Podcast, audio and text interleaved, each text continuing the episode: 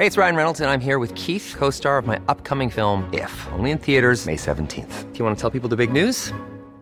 All right, I'll do it. Sign up now and you'll get unlimited for $15 a month in six months of Paramount Plus Essential Plan on us. Mintmobile.com slash switch. Upfront payment of $45 equivalent to $15 per month. Unlimited over 40 gigabytes per month. Face lower speeds. Videos at 480p. Active Mint customers by 531.24 get six months of Paramount Plus Essential Plan. Auto renews after six months. Offer ends May 31st, 2024. Separate Paramount Plus registration required. Terms and conditions apply if rated PG. Dixo presenta Factor Kaiser con Max Kaiser. Dixo is back. Una nueva manera de acercarse a la realidad y de buscar la verdad. Información trascendente. Factor de cambio. Factor Kaiser. Tema número uno. ¿Qué le pasó al presidente? Tema número dos. Viene un nuevo golpe de la Suprema Corte de Justicia de la Nación a la opacidad del obradorato. Tema número 3. La opacidad y la mentira en la salud. Son los tres temas que vamos a analizar el día de hoy en el episodio número 46 de Factor Kaiser. Yo soy Max Kaiser y quiero empezar agradeciéndote todo lo que ha sucedido en las últimas semanas con Factor Kaiser. No solo que hayas compartido en distintas redes y en distintos chats varios de los videos que aquí hemos transmitido, sino el interés por el lanzamiento de la Escuela de Ciudadanos y en especial me encanta cómo ha empezado a volar por todos lados el programa de los viernes, las 10 en 10. Se está convirtiendo en este resumen que muchas personas adoptan como su resumen consentido de la semana y eso me da muchísimo gusto y te lo quiero agradecer.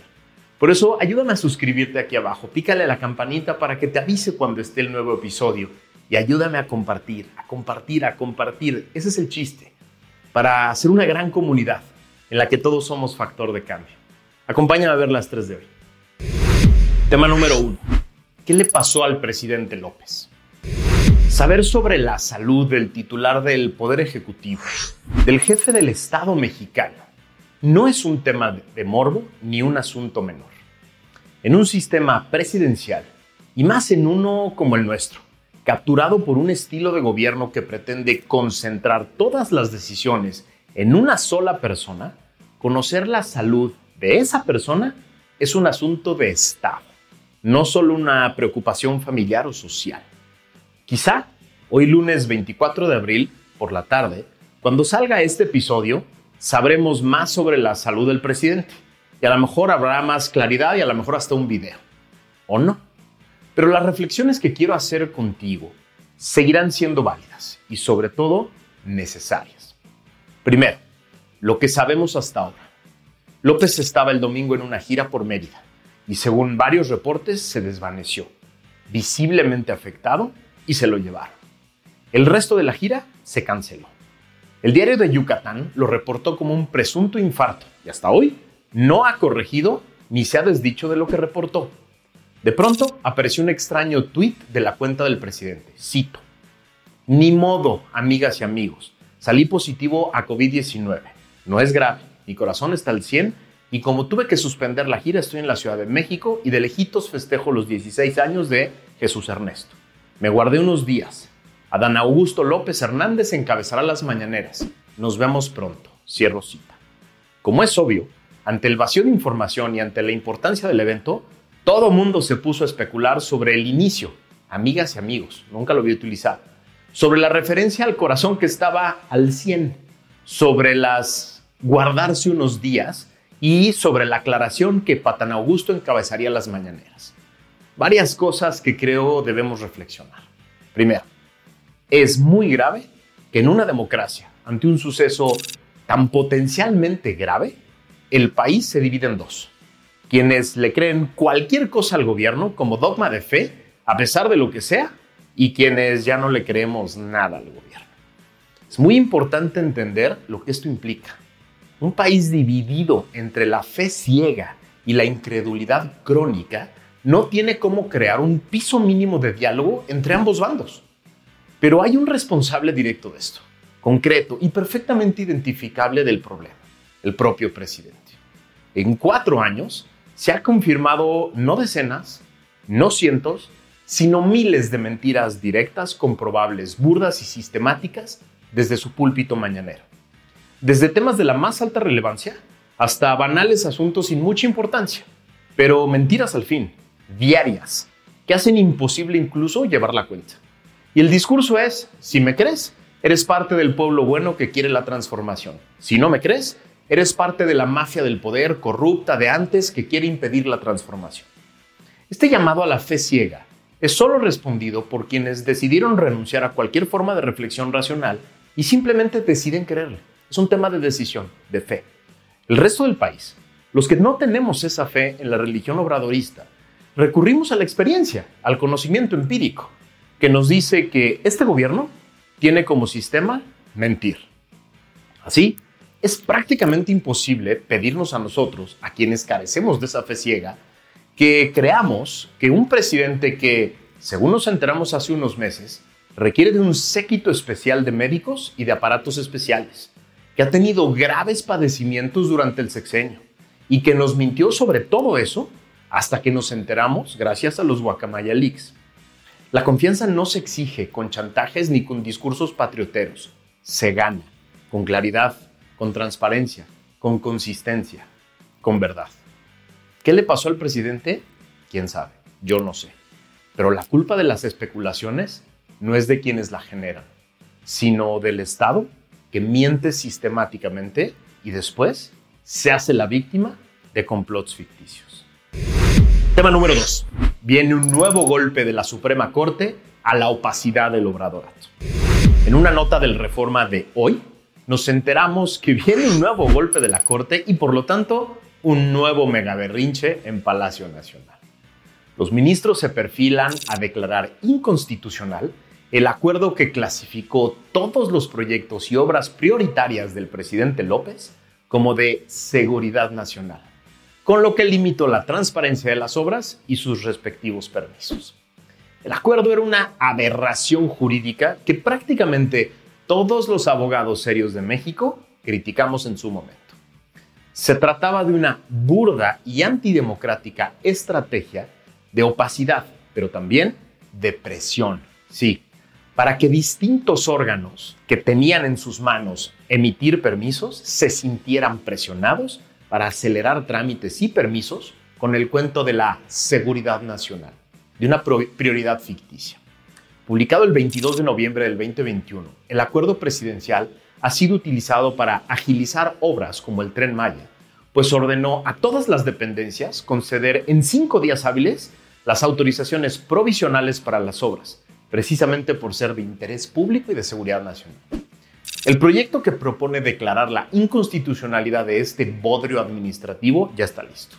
Fue elaborado por el ministro Juan Luis González Alcántara, quien claramente no es parte de ese pequeño bloque de ministros empleados del obradorazo, y que propone declarar fundada la controversia constitucional que contra el decreto fue promovida por el INAI.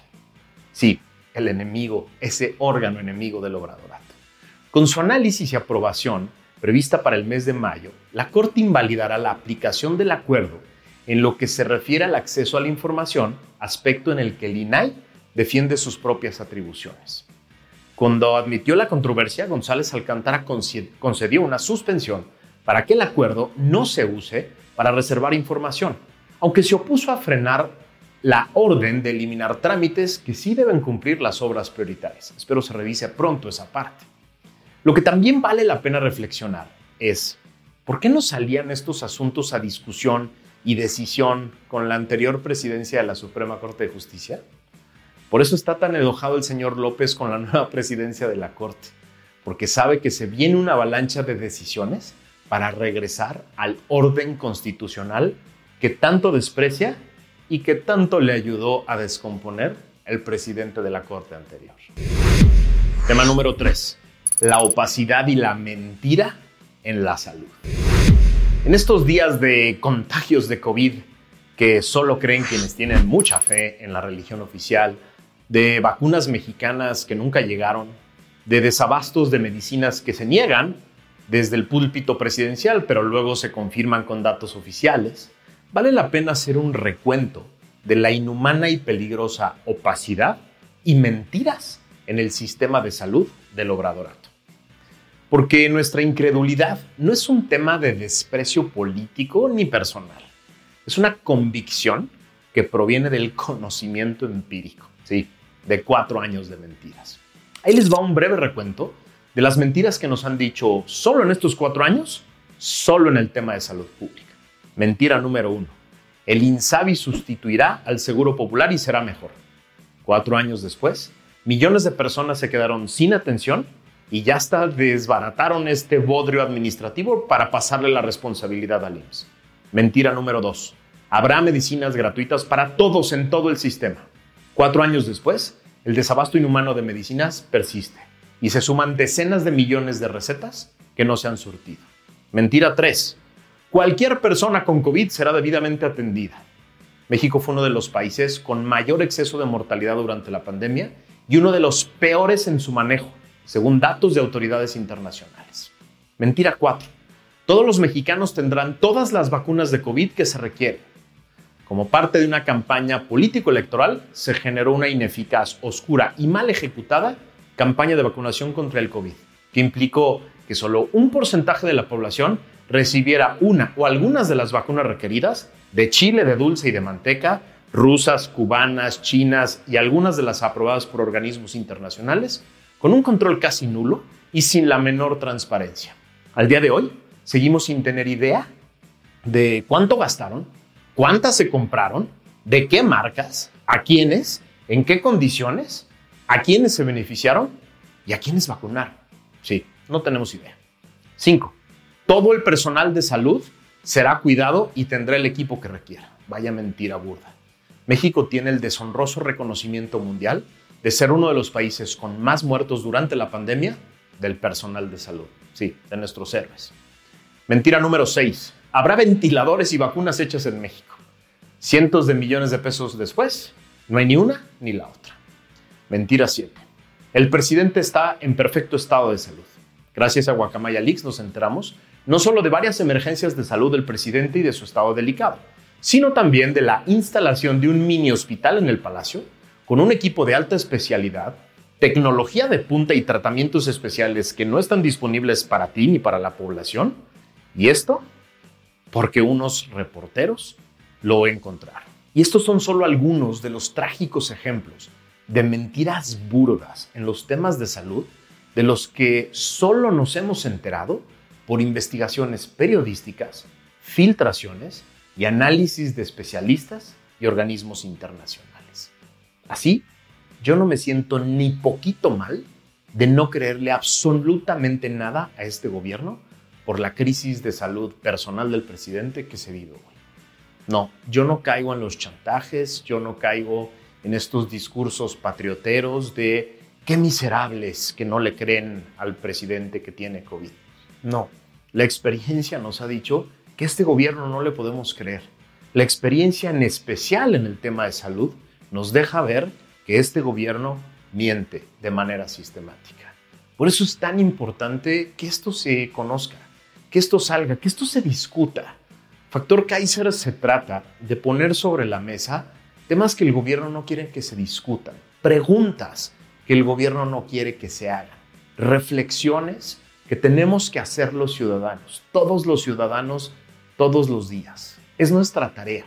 No quedarnos con el discurso oficial, no quedarnos con las mentiras del discurso oficial, no tener que recurrir a la fe para saber qué demonios está sucediendo.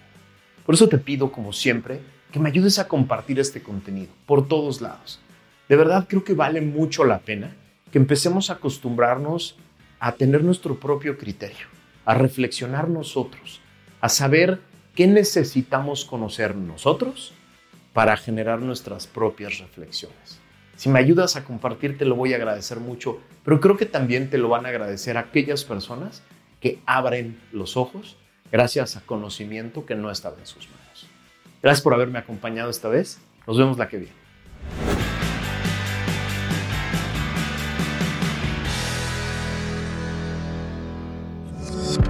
Dixo is back.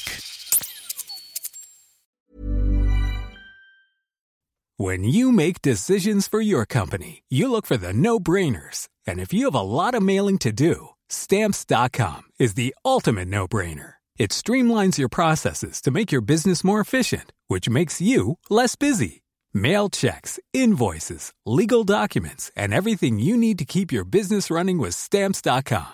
Seamlessly connect with every major marketplace and shopping cart. Schedule package pickups and see your cheapest and fastest shipping options from different carriers with rates up to 89% off USPS and UPS rates. And with the stamps.com mobile app, you can take care of mailing and shipping wherever you are. Make the same no-brainer decision as over 1 million other businesses with stamps.com. Sign up with code program for a 4-week trial plus free postage and a free digital scale. No long-term commitments or contracts. That's stamps.com. Code program.